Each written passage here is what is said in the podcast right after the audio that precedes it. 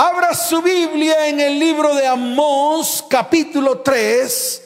Vamos a leer el verso 3. El tema que vamos a tratar en el día de hoy es acerca del espíritu de división, el cual hay que erradicarlo. Primero que todo de nuestra vida, de nuestra mente y de nuestro corazón. También hay que erradicarlo de nuestra casa, de nuestro hogar, de nuestra familia y de nuestra descendencia. Hay que erradicarlo también de nuestras empresas, porque es importante que en estos tiempos nos paremos firmes para que ese espíritu inmundo llamado el espíritu de división en este tiempo sea derribado por aquel que exhibió públicamente el espíritu de división en la cruz del Calvario y se llama Jesucristo. Dice la palabra del Señor, andarán dos juntos si no estuvieren de acuerdo. Y yo se lo vuelvo a repetir, ¿será que pueden andar dos juntos si no se ponen de acuerdo? Usted sabe qué ocurre cuando dos que andan juntos no se ponen de acuerdo. ¿Será que su ojo derecho, si no se pone de acuerdo con su ojo izquierdo, qué ocurre? Si su oído derecho no se pone de acuerdo con su oído izquierdo, ¿qué ocurriría? Si el orificio de su nariz derecha no se pone de acuerdo con el orificio de su nariz en la parte izquierda, ¿qué sucedería? Si su mano derecha no se pone de acuerdo con su mano izquierda, ¿qué sucedería? ¿Por qué no mira? Si su pie derecho no se pone de acuerdo con su pie izquierdo, ¿qué cree usted que sucedería? Asimismo ocurre al interior de nuestras vidas. Asimismo va a ocurrir al interior de nuestro hogar y asimismo va a ocurrir al interior de nuestra familia.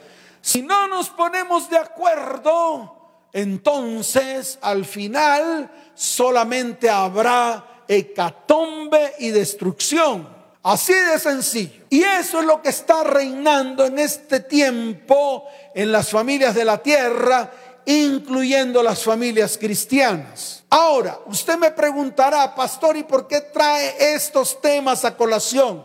Yo le tengo la respuesta. Porque nosotros en este tiempo en el cual hemos activado las consejerías. Y no solamente una ni dos semanales, son alrededor de unas 10 a 12 consejerías a la semana donde muchas familias, hombres, mujeres e incluso jóvenes se han acercado a consejería porque en sus hogares, en sus familias y en sus vidas reina un espíritu llamado el espíritu de división. Ahora, ¿Qué es el espíritu de división? Yo te lo voy a definir de manera espiritual. Y te lo tengo que definir de manera espiritual porque así es como se muestra en la palabra. En algunos apartes de la Biblia vemos el espíritu de división. Vemos cómo se dividen los pueblos. Vemos cómo se dividen los reinados o los reinos,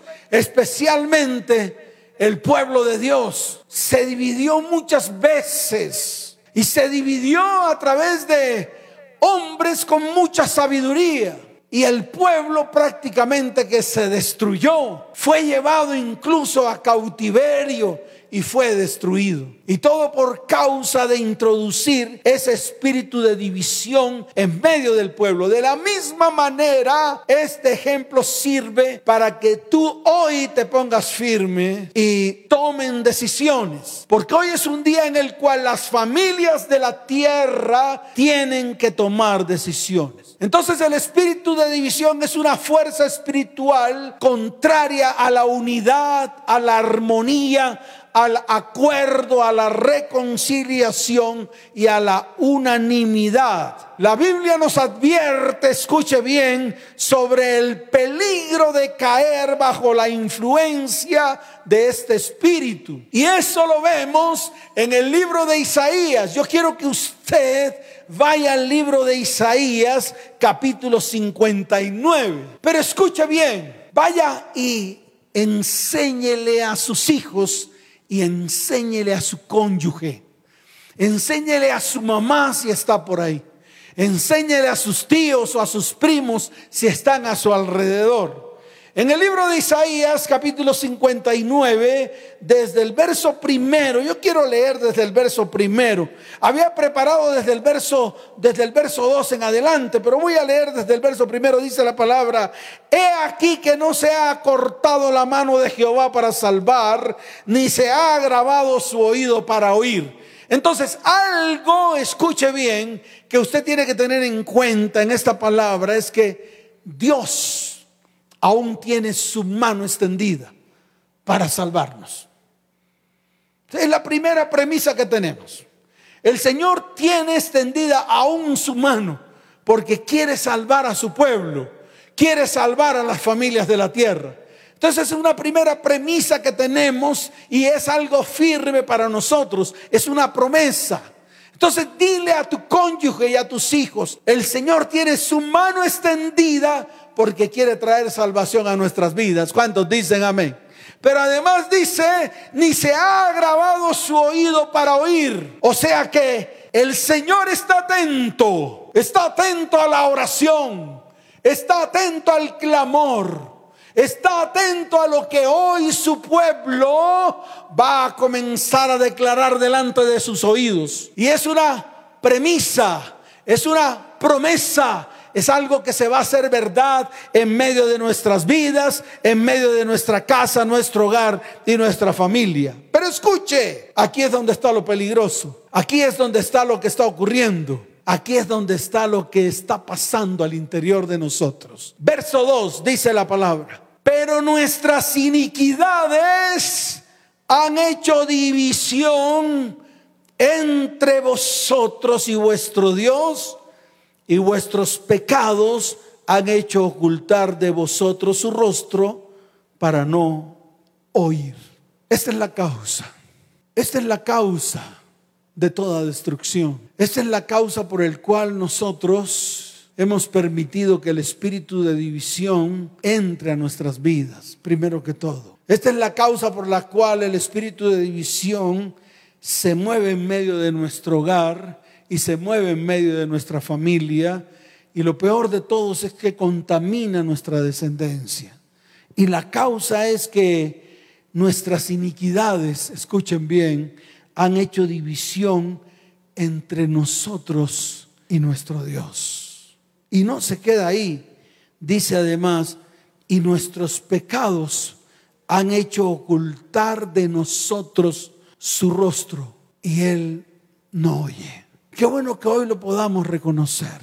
Qué bueno que hoy las familias de la tierra, allí donde están, puedan tener un tiempo para inclinar su rostro, levantar su mano derecha y todos juntos en una sola unidad.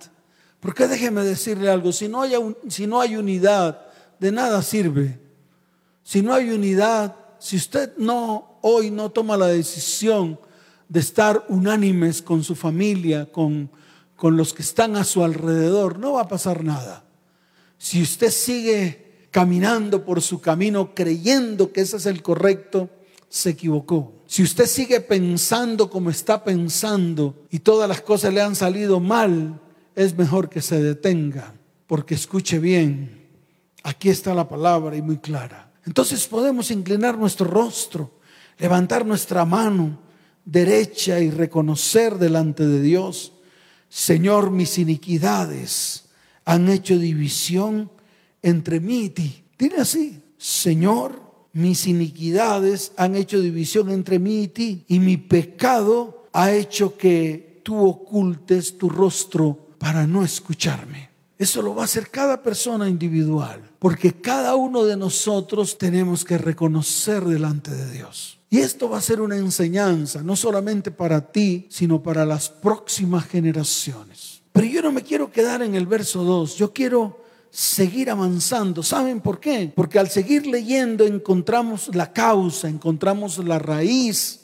Escuche, no solamente de lo que nos separa de Dios, sino también lo que nos separa del propósito de Dios. Mire lo que dice el verso 3 y 4, porque no quiero avanzar más. Solo en esos dos versos hay un gran resumen de todo aquello que nos ha separado de Dios, de todo aquello que nos ha dividido de Dios y por ende nos divide a nosotros mismos y por ende nos divide a nosotros en nuestras familias. Porque si estamos divididos de Dios, ¿cuánto más estaremos divididos de nuestros próximos? Y es ahí donde tenemos que echarle a esto cabeza fría y sentarnos firmes y mirar y empezar a planear y empezar a colocar nuestras vidas, nuestras casas, nuestros hogares y nuestras descendencias delante de Dios para volver a ser una unidad con Dios y para volver a ser una unidad con nuestras familias. ¿Cuántos dicen amén? ¿Cuántos dicen amén?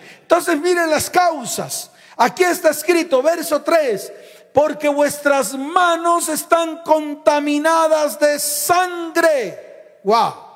Y es aquí donde me quiero detener. ¿Por qué? Porque cuántas veces, escuche, hemos matado nuestro propósito. Y te estoy hablando a ti, y te estoy hablando a ti, y les estoy hablando a todos los que están reunidos. ¿Cuántas veces por causa de nuestro pecado, nuestra maldad y nuestra iniquidad hemos matado nuestros propósitos? ¿Cuántas veces hemos desviado nuestro camino? Y voy más allá. ¿Cuántas veces hemos matado nuestro hogar, nuestros descendientes, cuando no cumplimos con el propósito para lo cual fuimos creados? Mire, yo le voy a mostrar dos palabras que son claves. Una que está en el libro de Génesis, capítulo 2, verso 15, para que usted vea.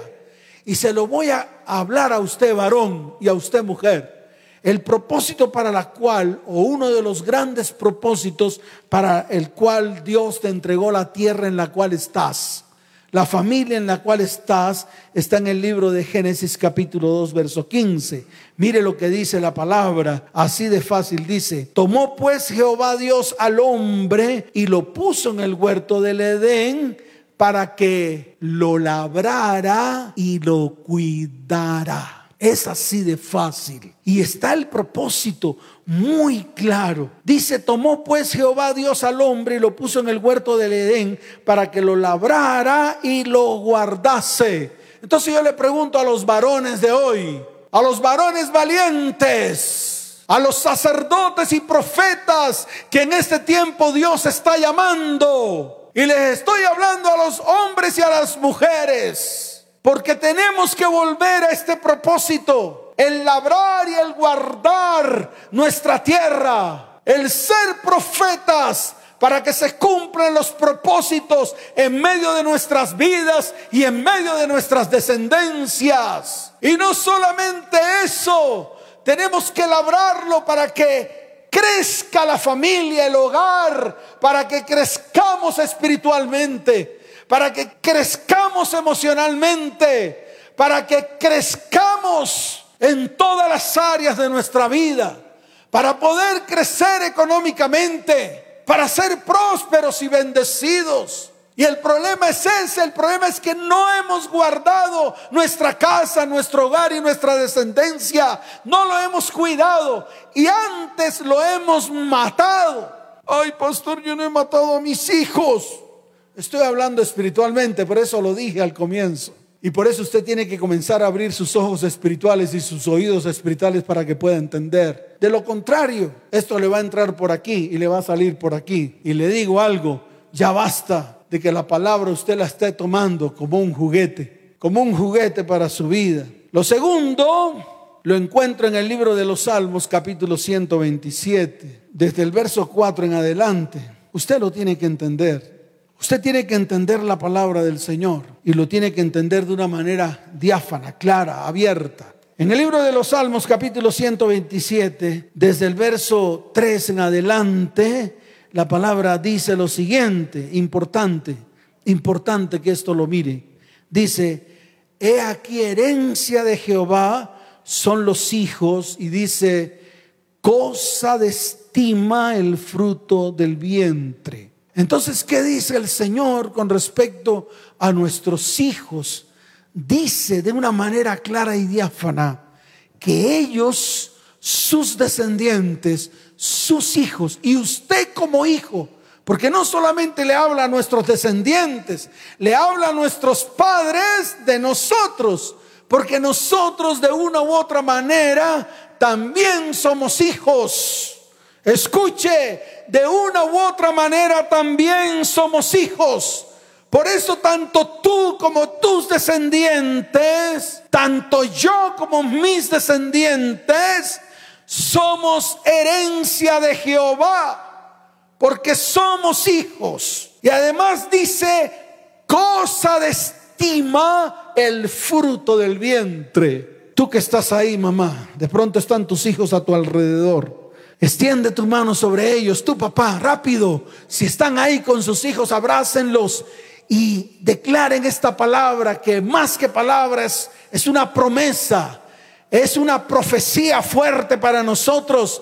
Y díganle, ustedes son herencia de Jehová, ustedes son de alta estima delante de sus ojos. ¿Cuántos dicen amén? Ahora, no se queda ahí. Verso 4 dice la palabra, como saetas en mano del valiente, así son los hijos habidos en la juventud.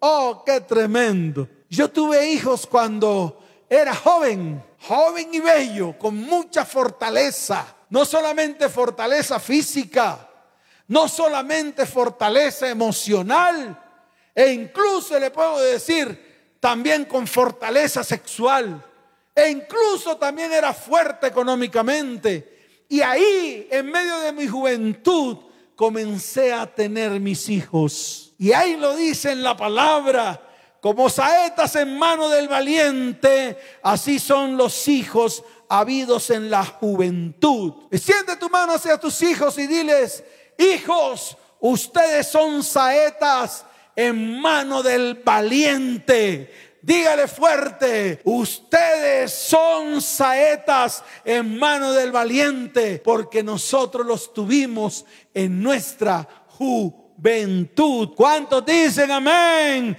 ¿Cuántos lo creen? Dele fuerte ese aplauso al Señor. Pero no termina ahí. También el Señor nos llama bienaventurados. Esos son los propósitos. Estoy hablando del propósito para nuestra vida, hogar, familia y descendencia. Para que usted vea lo importante que es la tierra que un día Dios nos entregó. Para que usted vea lo importante que es nuestro hogar y nuestra familia.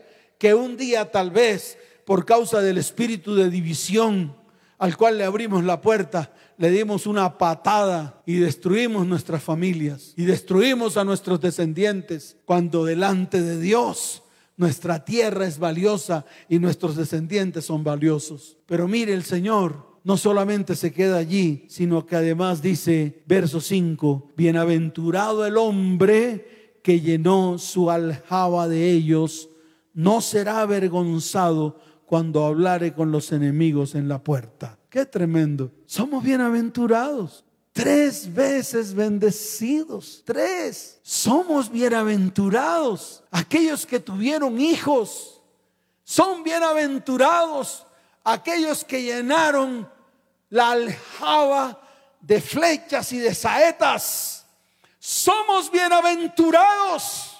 Es algo grande para nosotros el solo hecho de ser bienaventurados y el de haber llenado nuestra aljaba de esas saetas llamados nuestros hijos. Yo quiero que usted levante sus manos porque hoy es un día de sanidad total. Hoy es el día en el cual Dios quiere sanar no solamente su vida, su casa, su hogar, sino también a sus hijos. Allí donde está, levanta su mano al cielo y dígale, Señor, Señor, hoy va a mencionar los nombres de sus hijos bien en alto, así estén o no estén, porque hoy es el día de salvación. Levante su mano y dígale, Señor, tú me regalaste cuatro saetas, saetas valientes, saetas erguidas, saetas firmes.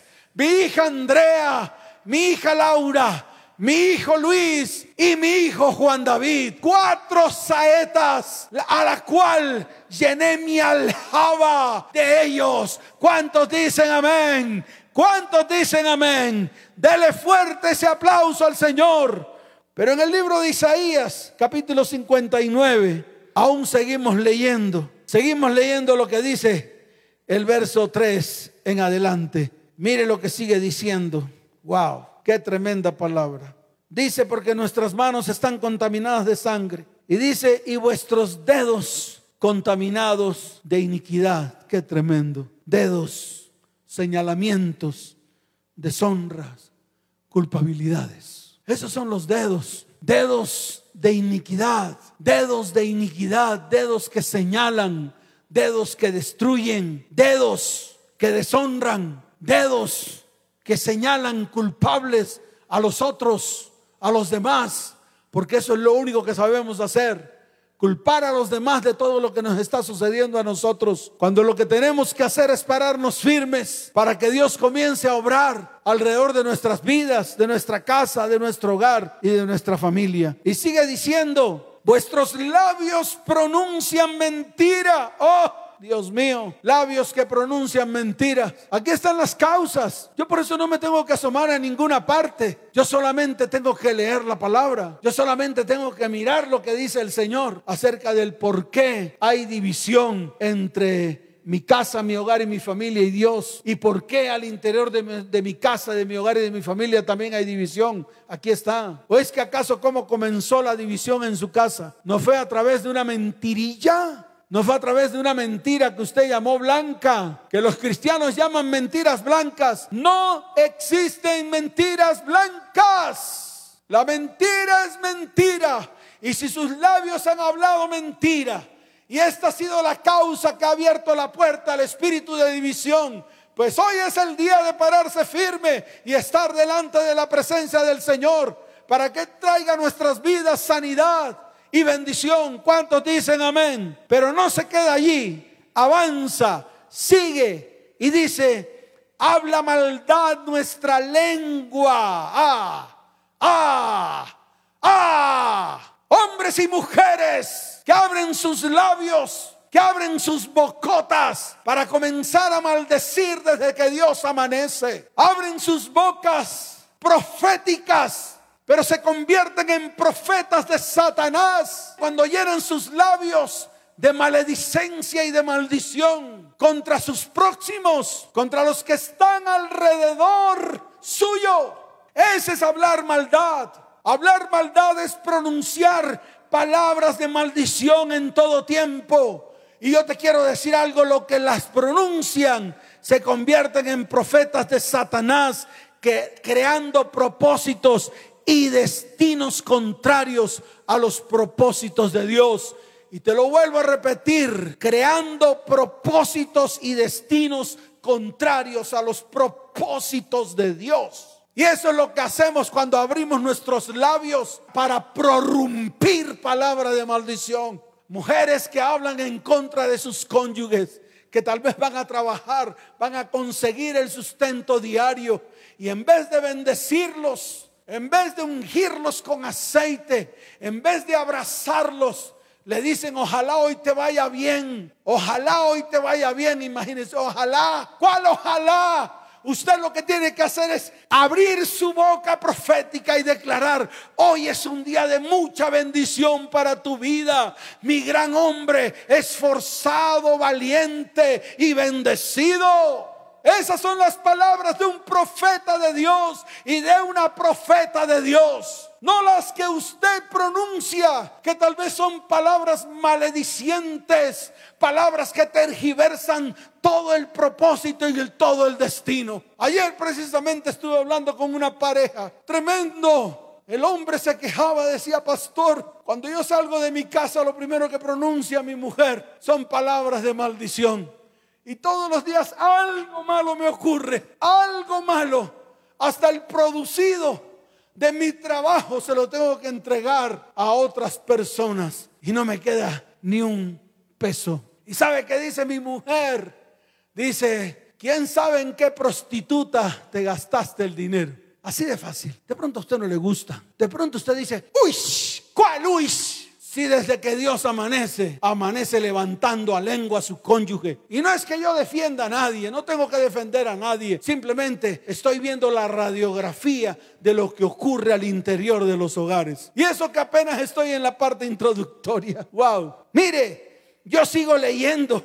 Habla maldad vuestra lengua. Y dice la palabra en el verso 4 no hay quien clame por justicia. Usted sabe que trae eso al interior de la casa, del hogar y de la familia. Se introduce al interior de la familia la injusticia. No hay verdad en nuestra boca. Y lo que sigue diciendo la palabra, mírelo en el verso 4, confían en vanidad y hablan vanidades, conciben maldades y dan a luz a iniquidad.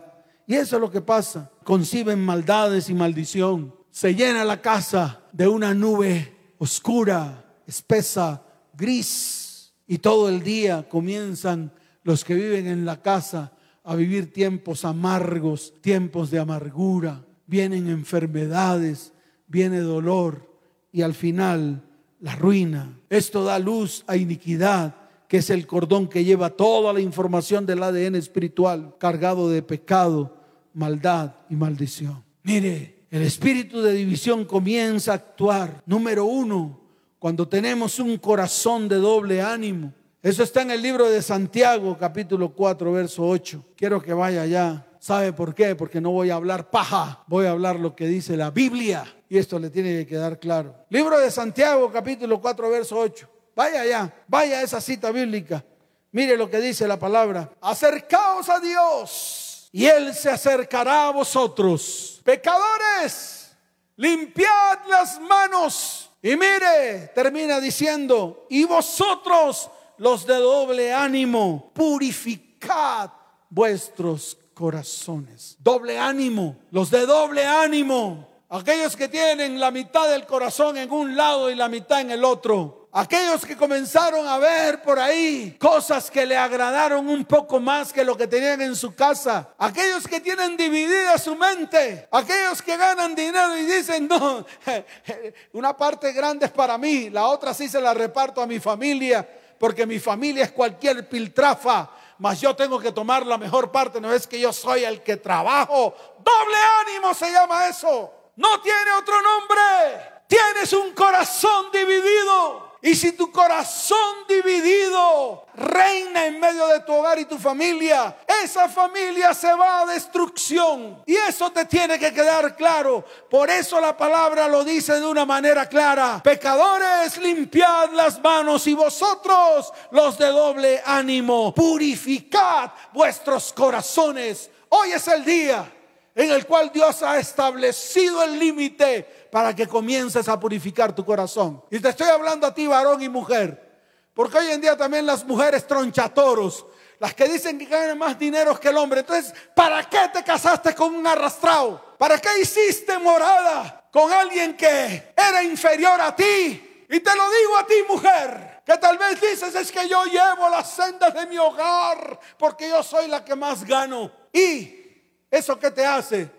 más importante, te hace mejor, te hace mejor mujer, te hace mejor mamá, te hace mejor cónyuge. Y ahí comienza el espíritu de división. Y los hombres también, los que se creen los duros produciendo dinero. ¿De qué les sirve el dinero si la casa está destruida? Es así de fácil, así de sencillo. Y número dos, cuando abrimos la puerta al espíritu de lujuria, lascivia, al orgullo, a la ambición, al egoísmo, a la codicia y a los placeres, pecaminosos, los cuales, escuche bien, se fundamentan en la fornicación, el adulterio, la pornografía, la idolatría, y la finalidad es la división y la destrucción. Las consecuencias de todo esto se hacen visibles, corrompen nuestro espíritu y permiten que nos gobierne la ira, la contienda, la pelea, la maledicencia, la amargura y la raíz de amargura. Entonces no es el espíritu de división, es todo lo que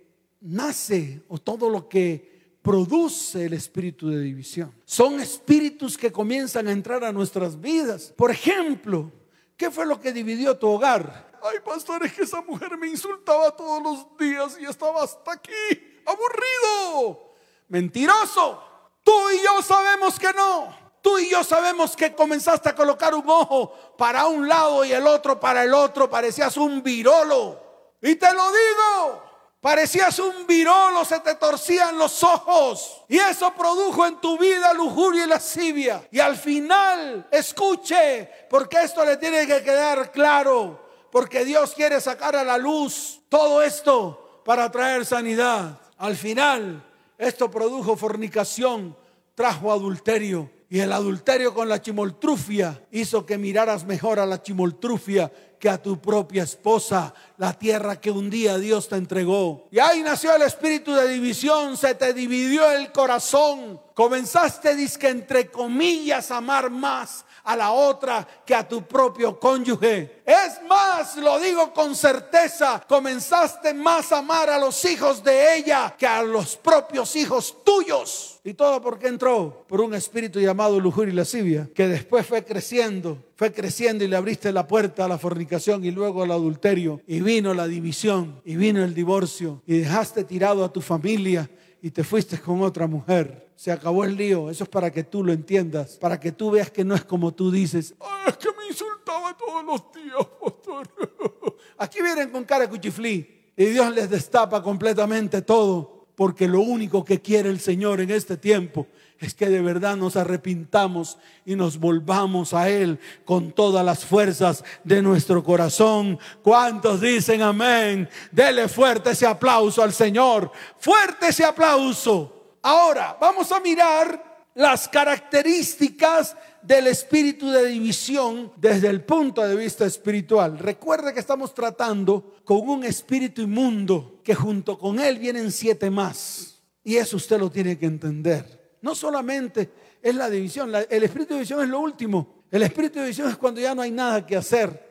El espíritu de división es cuando ya todo está consumado. El espíritu de división viene cuando ya hay un corazón amargado, un corazón lleno de odio, de rencor, lleno de dolor, un corazón lleno de por debajeo, un corazón lleno de deshonra, un corazón lleno de palabras maldicientes, prácticamente que el hogar ya está destruido. Y ahí llega el espíritu de división y asesta. Llega el espíritu de división y lancea. ¡Pum! Llega el espíritu de división y coloca su espada en la mitad del hogar y lo divide y lo rompe. Y ahí se acaba todo. No solamente acaba con cónyuges, también acaba con hijos y acaba con descendientes hasta la tercera y cuarta generación. Por eso eso no es un juego. Estos temas no son el juguete suyo. Estos temas no son la diversión suya. Usted hoy no se tiene que divertir. Usted hoy se tiene que colocar los pantalones bien puestos, tanto hombres como mujeres,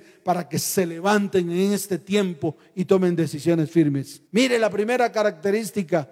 Cuando usted vea esto en medio de su hogar, póngase firme. Ve al otro como un contrincante y en el peor de los casos como un enemigo que debe ser destruido. Ah, ¿No le ha pasado? Yo veía a mi mujer con un chivolo aquí en la nariz, así un chivolo grande, y lo único que anhelaba era darle un tramacazo en esa nariz, porque la quería ver destruida. Es más, pedía que se enfermara, que se muriera. Y eso es lo que trae el espíritu de división, porque la veía como una contrincante. Era mi peor enemigo. Era la persona que más me causaba problemas en mi vida qué equivocado estuve, qué error cometí. Número dos, cada uno se separa y busca su propia independencia o se distancia de aquellos que no piensan o creen lo mismo. Hay una separación. Comienzan, viven en el mismo lugar, pero es como si ni se conocieran. Mientras que el uno está en la cocina, el otro está en el cuarto, porque no se pueden juntar, porque cada vez que se juntan por el pasillo y se chocan, pareciera que botara chispa y se empiezan a limar el uno al otro. Y vienen las discusiones, las peleas, las contiendas. Están a 50 centímetros de distancia y parece que estuviesen a kilómetros, porque no hay manera de que hablen. Gritan y gritan duro. Y el que más grita es el más tronchatoro. El que más grita es el más valiente. El que más grita es el más macho. Pues no, el que más grita es el que más destruye. El que más grita es el que más acaba y el que más corroe. El que más grita es el que más maldice. Así que no trate de ganar autoridad con sus gritos. No trate de ganar autoridad en su casa, en su hogar y en su familia con sus gritos. Al contrario, pierde toda autoridad. Es así de fácil.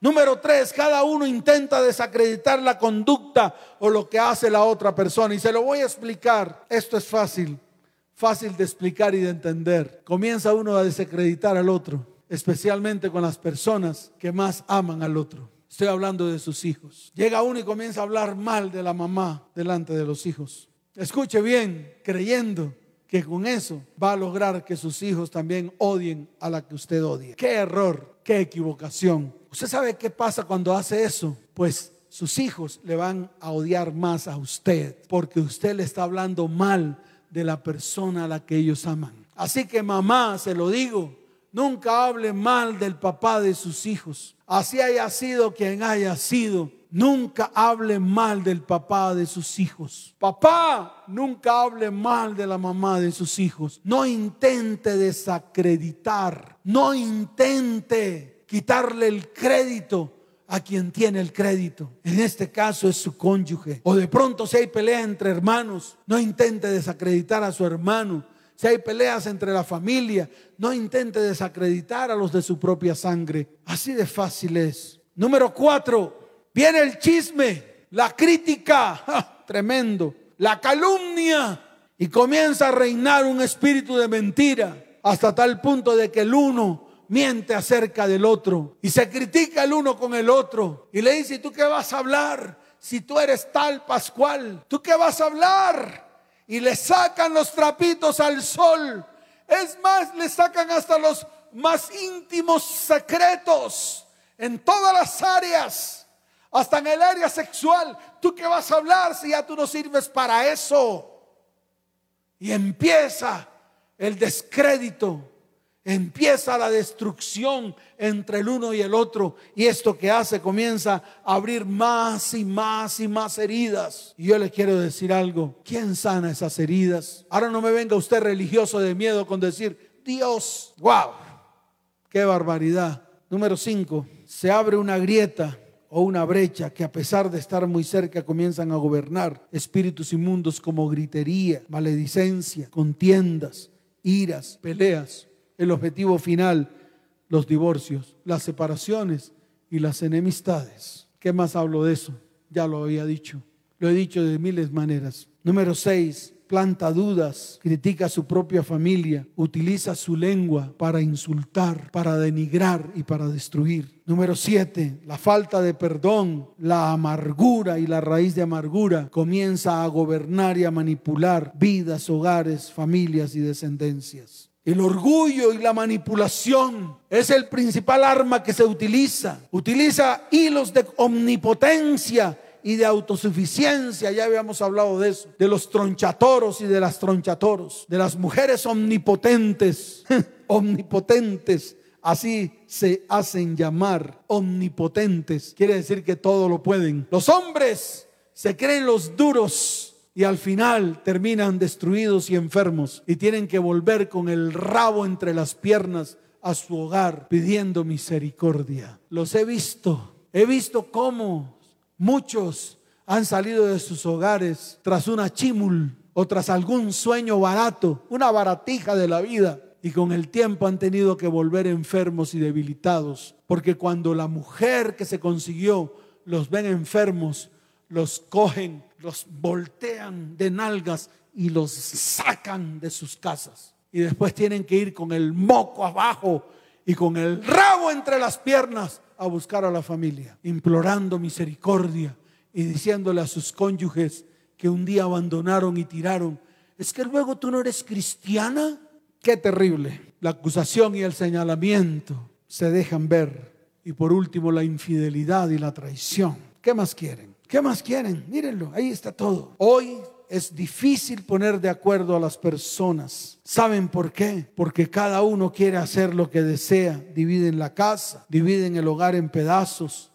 Mi cuarto, mi privacidad, mi dinero, mi baño, mi espacio, mi inodoro, mi dinero, mi trabajo, mi manera de manejar las finanzas. Todo conforme a sus propias teorías, a su propia manera de ver, de hacer como hace el mundo. Y déjeme decirle algo, ¿de qué te ha servido si todo lo que hiciste no lo hiciste mal? ¿De qué te jactas si lo que hiciste te llevó a la destrucción? Así de fácil. Por eso hoy te invito. Hoy es el día que Dios ha preparado para bendecirte, para bendecir tu vida, para bendecir tu casa, para bendecir tu hogar y para bendecir tu familia. Yo quiero que todos nos coloquemos en pie, porque son los tiempos. Son los tiempos que Dios ha preparado para bendecir nuestra vida, nuestra casa, nuestro hogar y nuestra descendencia.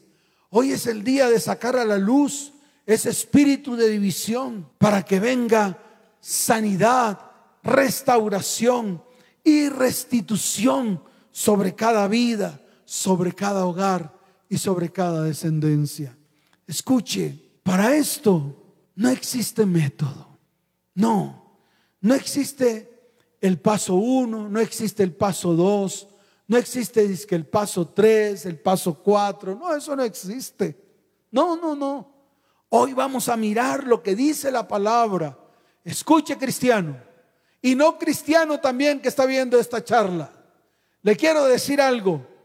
El Señor dejó instrucciones claras a través de la palabra con el cual, escuche bien, nosotros podemos combatir este espíritu inmundo. Escuche esto porque es importante. Lo más importante es ponernos firmes y tomar la decisión. Tomemos la decisión. Hoy Dios quiere traer un milagro en medio de tu vida, en medio de tu casa, en medio de tu hogar y en medio de tu familia. Tal vez tú, mujer, has luchado contra este espíritu inmundo llamado el espíritu de división. Tal vez tú, mujer o tú, varón, has luchado contra este espíritu inmundo llamado espíritu de pornografía, de fornicación, de adulterio. Tal vez ustedes, hijos, jovencitos, han luchado contra todos estos espíritus inmundos que han gobernado sus vidas, que han gobernado su interior, que han gobernado sus corazones, que han dividido sus mentes y sus corazones y no saben qué hacer. Hoy es el día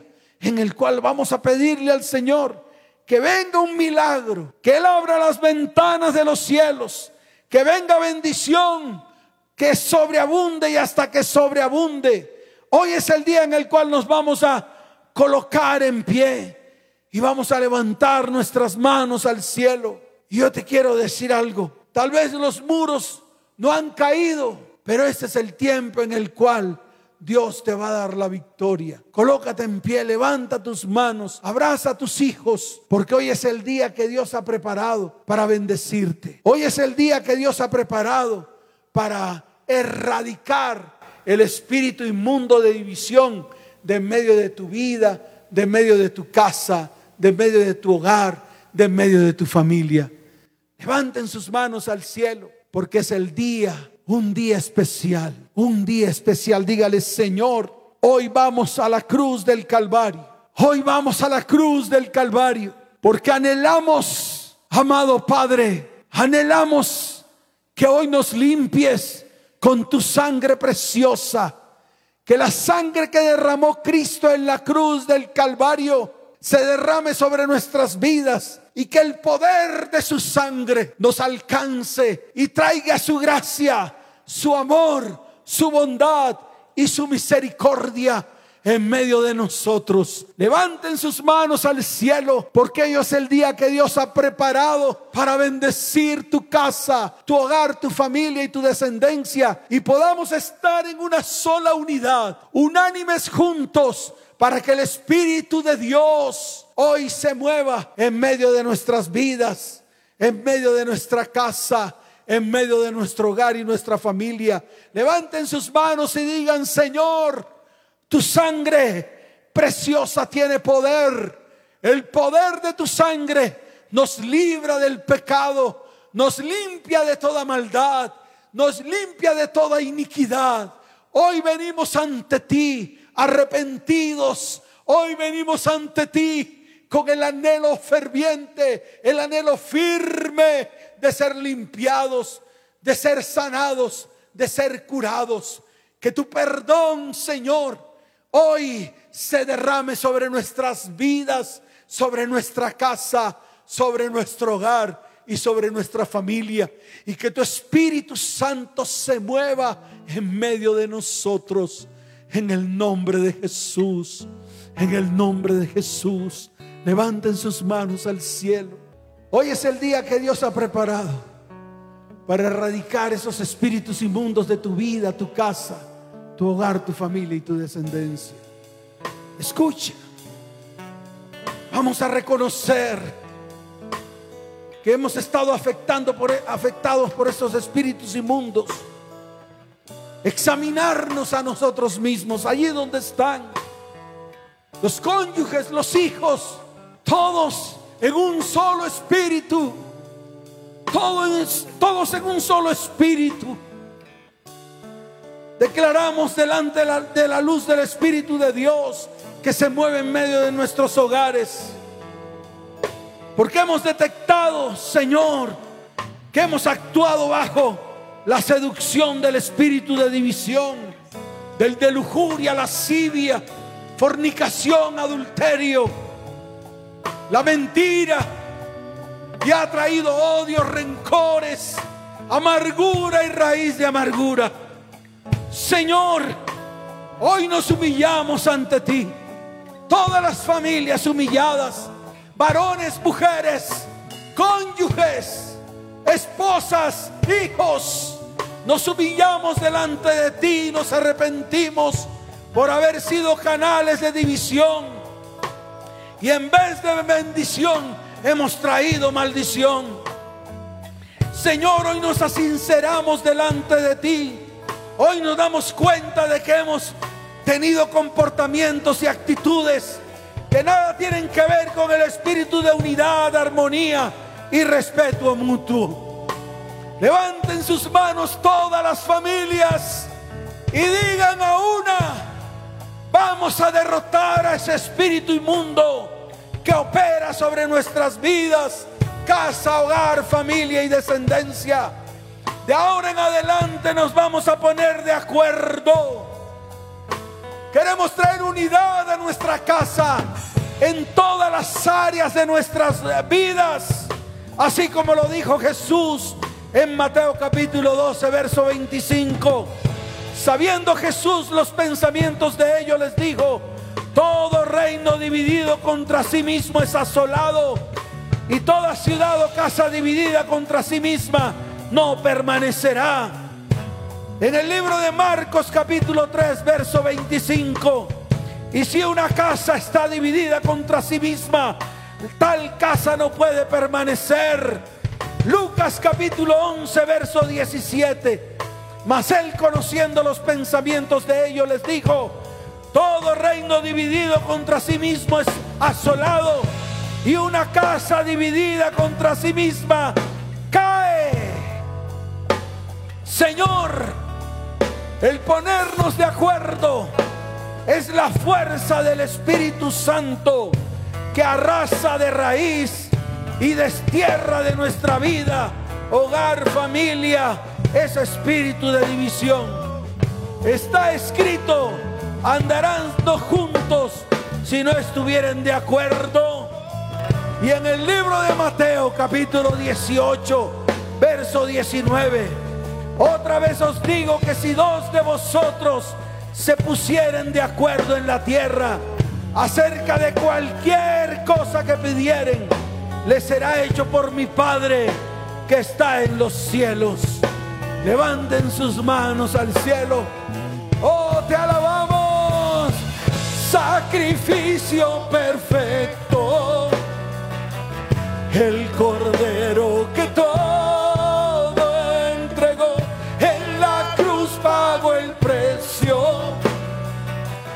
nos dio vida y nos dio salvación, sacrificio perfecto, el cordero que todo entregó, en la cruz pagó el precio, nos dio vida y nos dio salvación.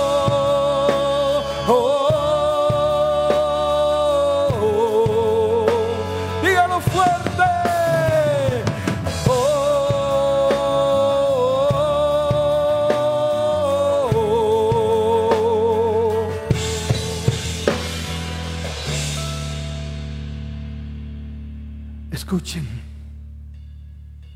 en el libro de Hechos de los Apóstoles, ya para terminar, es importante.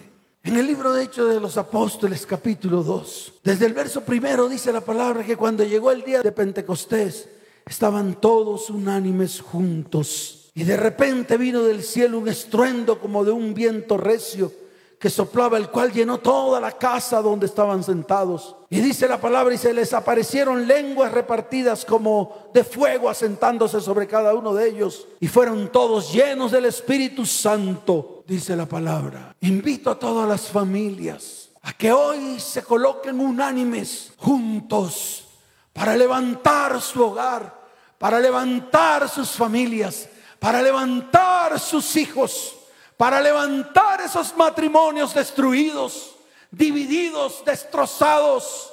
Hoy es el día porque el Espíritu de Dios se está moviendo en medio de su vida. Déjelo actuar en medio de su casa, en medio de su familia. Y esté unánime, estén unánimes juntos todos, unánimes juntos, para que ocurra lo que un día ocurrió en Hechos de los Apóstoles, capítulo 2 desde el verso primero en adelante. Así de sencillo. Dice la palabra en Hechos 2, verso 44. Mire lo que está escrito. Dice, todos los que habían creído estaban juntos y tenían en común todas las cosas. Qué bueno que hoy las familias se pongan de acuerdo para que todas las cosas sean en común con todos los que están conviviendo con usted, con sus próximos. Y esos próximos son los más cercanos. Y dice la palabra en el libro de los Salmos, capítulo 133. Por favor, abra la Biblia allí, porque son los tiempos. Dios ha preparado estos tiempos para bendecir su vida, su casa, su hogar y su descendencia. En el libro de los Salmos, capítulo 133, desde el verso primero en adelante. Qué tremenda palabra. Apliquémosla todos juntos, unánimes. Dice, mirad cuán bueno y cuán delicioso es habitar los hermanos juntos en armonía. Y dice, es como el buen óleo sobre la cabeza, el cual desciende sobre la barba, la barba de Aarón, o sea, la barba del sacerdote. Y baja hasta el borde de sus vestiduras como el rocío de Hermón que desciende sobre los montes de Sión. Mire, esto es algo profético para su hogar hoy, porque allí envía Jehová bendición y vida eterna. Hoy el Señor envía bendición y vida eterna sobre las familias que de una manera u otra hoy se han puesto de acuerdo con el Señor. Se han puesto de acuerdo todos juntos, unánimes, por una sola cosa, la restauración, la restitución y la bendición en medio de sus vidas, sus hogares y sus descendientes. Y termino con Juan capítulo 17, desde el verso 22. El mismo Jesús levantó una oración y dijo, la gloria que me diste, yo les he dado, para que sean uno, así como nosotros somos uno. Yo en ellos y tú en mí para que sean perfectos en unidad, para que el mundo conozca que tú me enviaste y que los has amado a ellos como también a mí me has amado. Extiende tus manos hacia tus hijos, hacia tu familia y dígalo, Señor, el Señor en nosotros, el Señor en nuestros hijos, el Señor en nuestro cónyuge, el Señor en nuestros descendientes y nosotros uno solo en el Señor. Padre, hoy es el día en el cual queremos ser perfectos en unidad para que todo el mundo que nos vea sepa que tú, Señor, estás en medio de nuestra casa, estás en medio de nuestras vidas y estás en medio de nuestras descendencias. En el nombre de Jesús. En el nombre de Jesús, levanten sus manos al cielo y vamos a declarar sacrificio perfecto. Dígalo. Sacrificio perfecto. El cordero que todo entregó en la cruz pagó el precio nos dio vida y nos dio salvación, sacrificio perfecto. El cordero que todo entregó, en la cruz pagó el precio. Nos dio vida y nos dio salvación.